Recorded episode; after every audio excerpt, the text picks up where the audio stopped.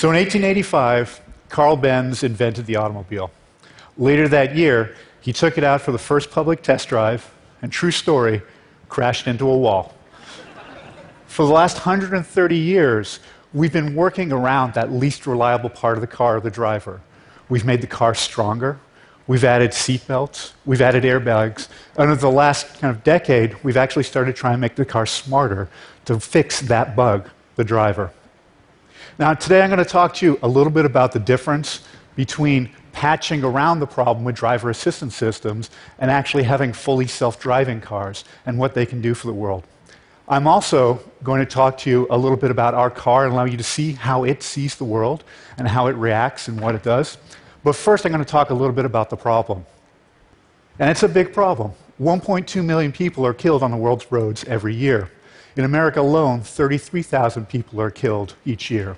To put that in perspective, that's the same as a 737 falling out of the sky every working day. It's kind of unbelievable.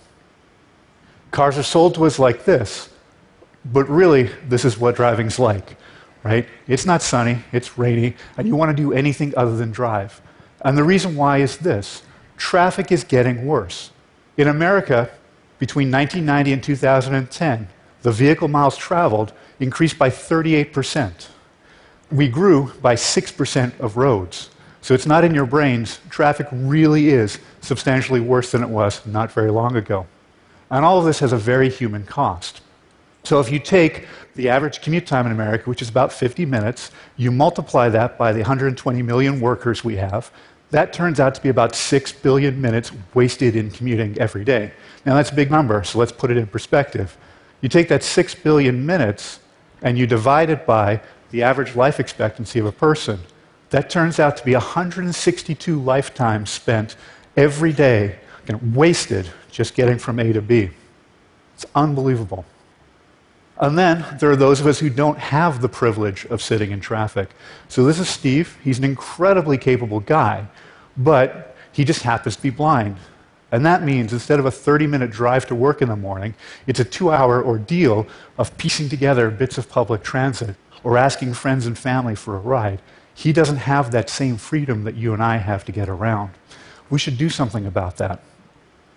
Now, conventional wisdom would say that we'll just take these driver assistance systems and we'll kind of push them and incrementally improve them, and over time, they'll turn into self driving cars. Well, I'm here to tell you that's like me saying that if I work really hard at jumping, one day I'll be able to fly, right? We actually need to do something a little different. And so I'm going to talk to you about three different ways that self driving systems are different than driver assistance systems. I'm going to start with some of our own experience. So back in 2013, we had the first test of a self driving car where we kind of let regular people use it. Well, almost regular, there were 100 Googlers, but they weren't working on the project. And we gave them the car and we allowed them to use it in their daily lives. But unlike a real self driving car, this one had a big asterisk with it. They had to pay attention because this was an experimental vehicle. And you know, we tested it a lot, but it could still fail. And so we gave them two hours of training, we put them in the car, we let them use it. And what we heard back was something awesome, right? As someone trying to bring a product into the world. Every one of them told us they loved it. In fact, we had a Porsche driver who came in and told us on the first day, this is completely stupid. What are we thinking? Right? But at the end of it, he said, not only should I have it, everyone else should have it because people are terrible drivers. So this was music to our ears. But then we started to look at what the people inside the car were doing. And this was eye opening. Now, my favorite story is this gentleman who looks down at his phone and realizes that the battery's low. And so he turns around, like this in the car, and digs around in his backpack, pulls out his laptop, puts it on the seat, goes in the back again, digs around, pulls out the charging cable for his phone, futzes around, puts it into the laptop, puts it into the phone. Sure enough, phone is charging. All the time, he's been doing 65 miles per hour down the freeway. Right? Unbelievable. So we thought about this and we said, you know, and it's kind of obvious, right? The better the technology gets, the less reliable the driver is going to get. So by just making the cars incrementally smarter, we're probably not going to see the wins we really need. Let me talk about something a little technical for a moment here. So we were looking at this graph, and along the bottom is how often does the car apply the brakes when it shouldn't, right? You can ignore most of that axis because if you're driving around town and the car starts stopping randomly, you're never going to buy that car. And the vertical axis is how often the car is going to apply the brakes when it's supposed to to help you avoid an accident. Now, if we look in the bottom left corner here, this is kind of your classic car. It doesn't apply the brakes for you, doesn't do anything goofy, but it also doesn't get you out of an accident. Now, if we want to bring a driver assistance system into a car, say it's collision mitigation braking, we're going to put some package of technology on there, and that's this curve, and it's going to have some operating properties, but it's never going to avoid all of the accidents because it doesn't have that capability. But we'll pick some place along the curve here, and maybe it avoids half of accidents that the human driver misses. And that's amazing, right? We just reduced accidents on a road by a factor of two. There's now 17,000 less people dying every year in America. But if we want a self driving car, we need a technology curve that looks like this. We're going to have to put more sensors in the vehicle. And we'll pick some operating point up here where it basically never gets into a crash. It'll still, still happen, but very low frequency. Now, you and I could look at this and we could argue about whether it's incremental, and I could say something like 80 20 rule, and it's really hard to move up to that new curve. But let's look at it from a different direction for a moment. So let's look at how often the technology has to do the right thing. And so this green dot up here is a driver assistance system. It turns out that human drivers make mistakes that lead to traffic accidents about once every 100,000 miles in America. In contrast, a self driving system is probably making decisions about 10 times per second. So, order of magnitude, that's about 1,000 times per mile. So, if you compare the distance between these two, it's about 10 to the eighth, right? Eight orders of magnitude. That's like comparing how fast I run to the speed of light, right? It doesn't matter how hard I train, I'm never actually going to get there. So there's a pretty big gap there. And then finally, there's how the system can handle uncertainty. So this pedestrian here might be stepping to the road, might not be. I can't tell, nor can any of our algorithms. But in the case of a driver assistance system, that means it can't take action because, again, if it presses the brakes unexpectedly, that's completely unacceptable. Whereas a self driving system can look at that pedestrian and say, I don't know what they're about to do, slow down, take a better look, and then react appropriately after that. So it can be much safer than a driver assistance system can ever be. So that's enough about the differences between the two. Let's spend some time talking about how the car sees the world. So this is our vehicle.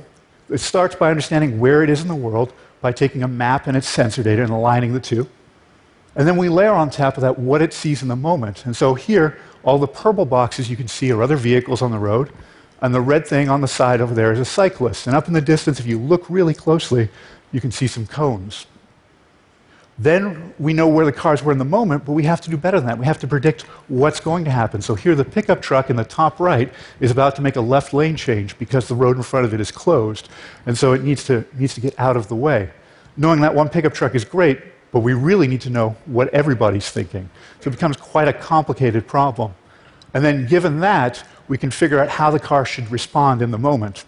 And so, what trajectory it should follow, how quickly it should slow down or speed up.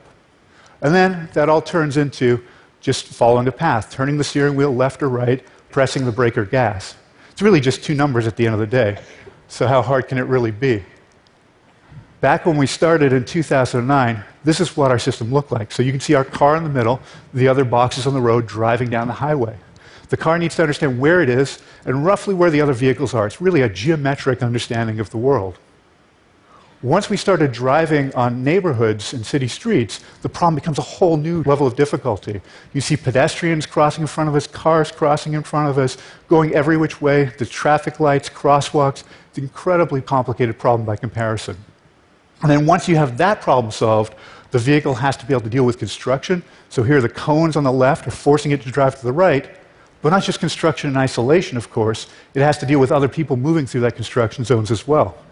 And of course, if anyone's breaking the rules, the police are there. And the car has to understand that that flashing light on the top of the car means that it's not just a car, it's actually a police officer. Similarly, the orange box on the side here, it's a school bus. And we have to treat that differently as well when we're out on the road, other people have expectations. So when a cyclist puts up their arm, it means they're expecting the car to yield to them and make room for them to make a lane change. And when a police officer stood in the road, our vehicle should understand that this means stop, and when they signal to go, we should continue. Now, the way we accomplish this is by sharing data between the vehicles. The first, kind of most crude model of this is when one vehicle sees a construction zone, having another know about it so it can be in the correct lane to avoid some of the difficulty.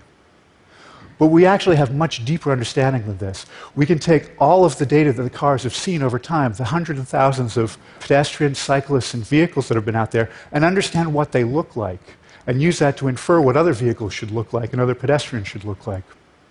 And then, even more importantly, we can take from that a model of how we expect them to move through the world. So here, the yellow box is a pedestrian crossing in front of us. Here, the blue box is a cyclist, and we anticipate they're going to nudge out and around the car to the right. Here, there's a cyclist coming down the road, and we know they're going to continue to drive down the shape of the road. Here, somebody makes a right turn, and in a moment here, somebody's going to make a U turn in front of us, and we can anticipate that behavior and respond safely.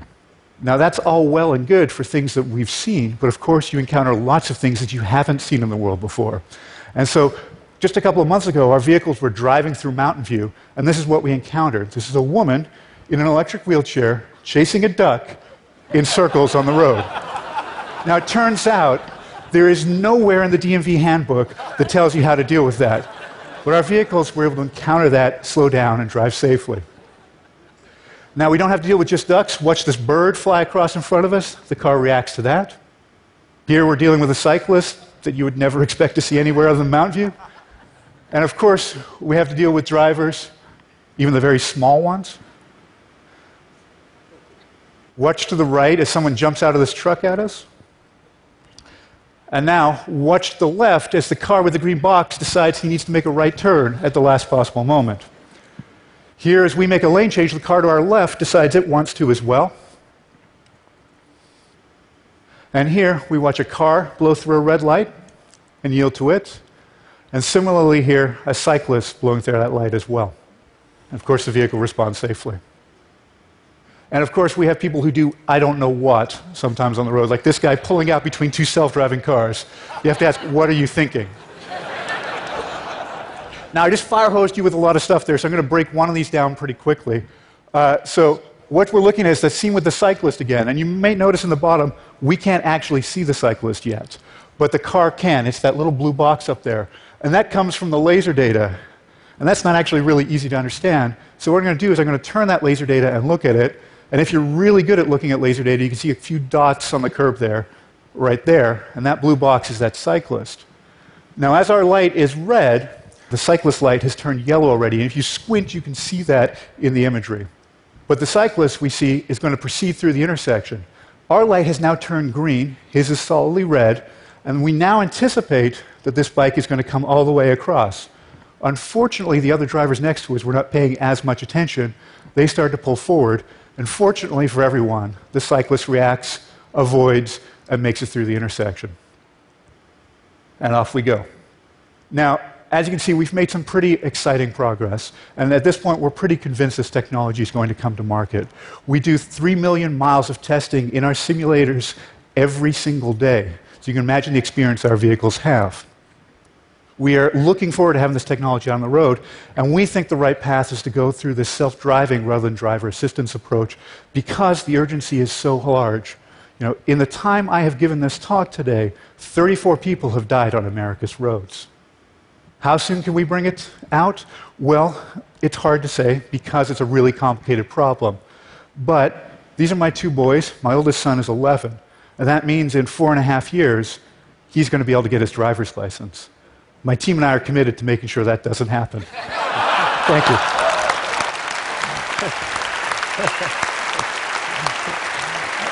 Chris, I got, I got a question for you. Sure. So certainly, the, the mind of your cars is pretty mind-boggling.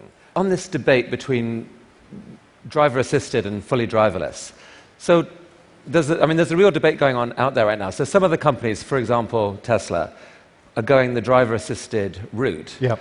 Um, what you're saying is that, that that's kind of going to be a dead end because you can't just keep improving that route and get to fully driverless. At some point, a mad driver is going to say, This feels safe, climb into the back. Right. And something ugly will happen. No, that's exactly right. And it's not to say that the, the uh, driver assistance systems aren't going to be incredibly valuable, right? You know, they can save a lot of lives in the interim. But to see the transformative opportunity to help someone like Steve get around, to really get to the, the end case in safety, to have the opportunity to kind of change our cities and move parking out and get rid of these kind of urban craters that we call parking lots, you know, it's the only way to go. We will be tracking your progress with huge interest. Thanks so much, Chris. Thank you. Thank you.